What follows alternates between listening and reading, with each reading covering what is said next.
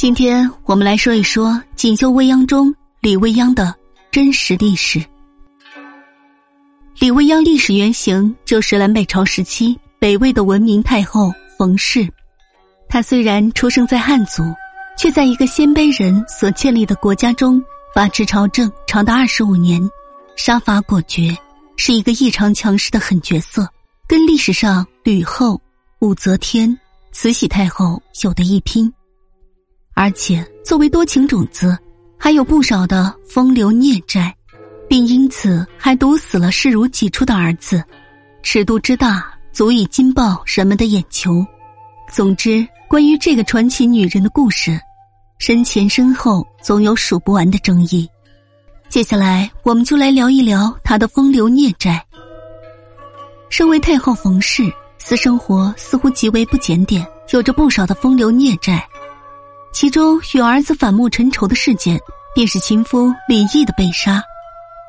文成帝驾崩以后，年轻的李太后很是伤心过一段时间，但架不住守寡的寂寞，很快私生活便有了污点，与一些年轻貌美的贵族子弟勾搭成奸。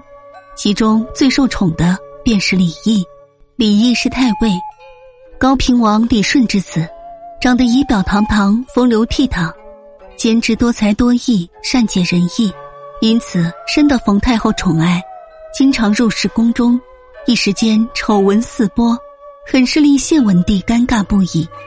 好景不长，李毅的兄长李夫有一位好友犯了事情，主持审讯案件的官员按献帝授意，便示意他可以通过诬告李夫兄弟来洗白。就这样，李夫兄弟很快被打入死牢。旋即处死。李毅死后，冯太后心中极为愤怒。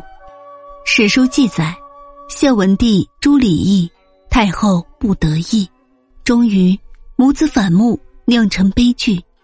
公元四百九十年，冯太皇太后驾崩于平城，时年四十九岁，走完自己非常不平凡的一生。